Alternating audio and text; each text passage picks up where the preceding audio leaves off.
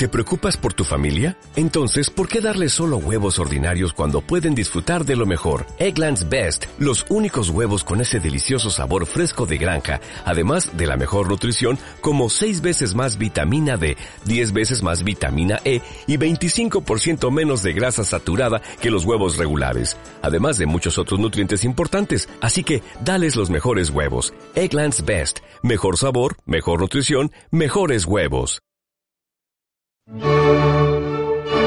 En La Voz del Derecho presentamos Educación para la Vida en Familia. Asuntos de actualidad y trascendencia.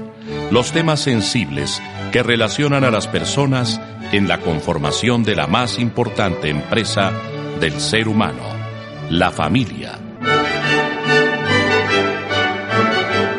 Dirección y realización del abogado y académico Carlos Fradique Méndez. Bienvenidos a Educación para la Vida en Familia.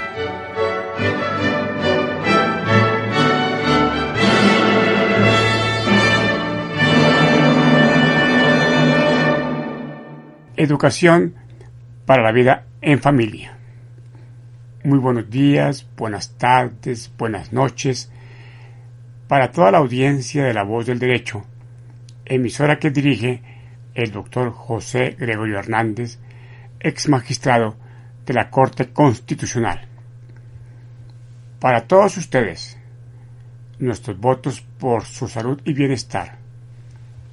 Bendiciones, paz y amor en sus familias, en sus empresas, en sus estudios y proyectos. Nuestro tema de hoy es despenalizar el aborto. Hay dos clases de aborto, el espontáneo y el provocado. En la antigüedad, el aborto provocado no fue delito. Se acepta que desde el siglo II de nuestra era se considera que el aborto provocado es delito. En Colombia, el aborto es una realidad social y es mayor castigo, mayor peso tal vez para la mujer que hombre, porque generalmente éste se oculta, se mimetiza y se hace a veces el ignorante frente al embarazo.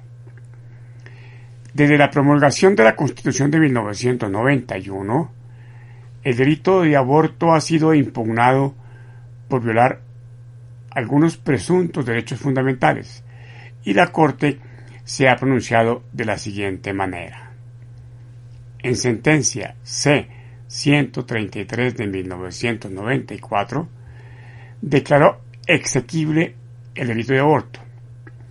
En sentencia C-355 de 2006, lo declaró exequible con la salvedad de tres eventos que en verdad son nueve en los que el aborto no es delito.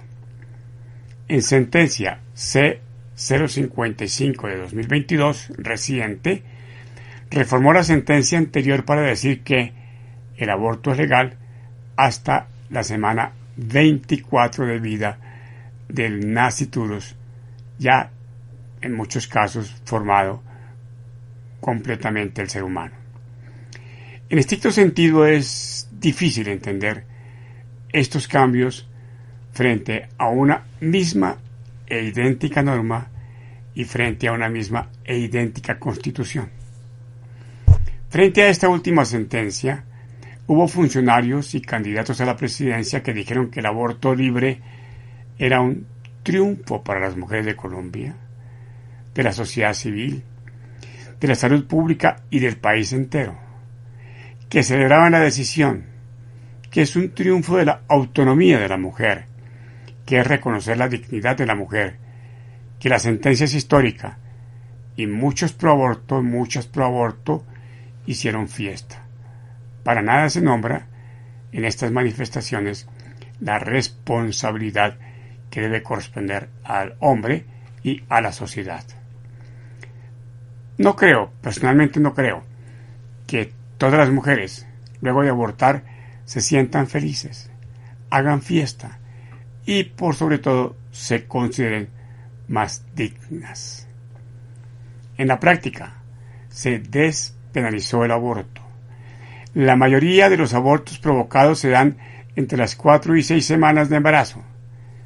De la semana séptima en adelante, el aborto es muy raro, porque las mamás han decidido seguir adelante con el embarazo. Sin embargo, hay excepciones. Recordemos que a comienzos del 2020, una mujer en Popayán, Cauca, aseguró que sufría problemas mentales, que no estaba preparada para ser madre, que tenía problemas psicológicos y que lo único, lo último que quería, lo único que quería, era salir de la pesadilla que estaba pasando, y amparada por conceptos médicos, salió de la pesadilla. Con mayor razón, las mujeres pueden salir del embarazo como si fuera una pesadilla, así el naciturus esté a puertas de nacer, si se acuerdan que fueron violadas o que tienen problemas mentales. Lo que corresponde ahora es educar, educar y educar para que haya cero embarazos en y por adolescentes y cero embarazos no deseados. Cero embarazos en y por adolescentes y cero embarazos no deseados. Por favor, todos, todos, todas y todas a defender la cultura de cero embarazos.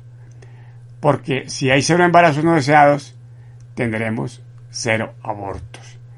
Tema fundamentalmente de educación, de autoestima, de cultura. Gracias. Muchas gracias. Gracias de verdad por replicar y aplicar este mensaje. Su amigo, abogado y profesor Carlos Fradique Méndez. Escucharon en La Voz del Derecho Educación para la Vida en Familia. Asuntos de actualidad y trascendencia. Los temas sensibles que relacionan a las personas en la conformación de la más importante empresa del ser humano, la familia. Dirección y realización del abogado y académico Carlos Fradique Méndez. Educación para la vida en familia. Hasta pronto.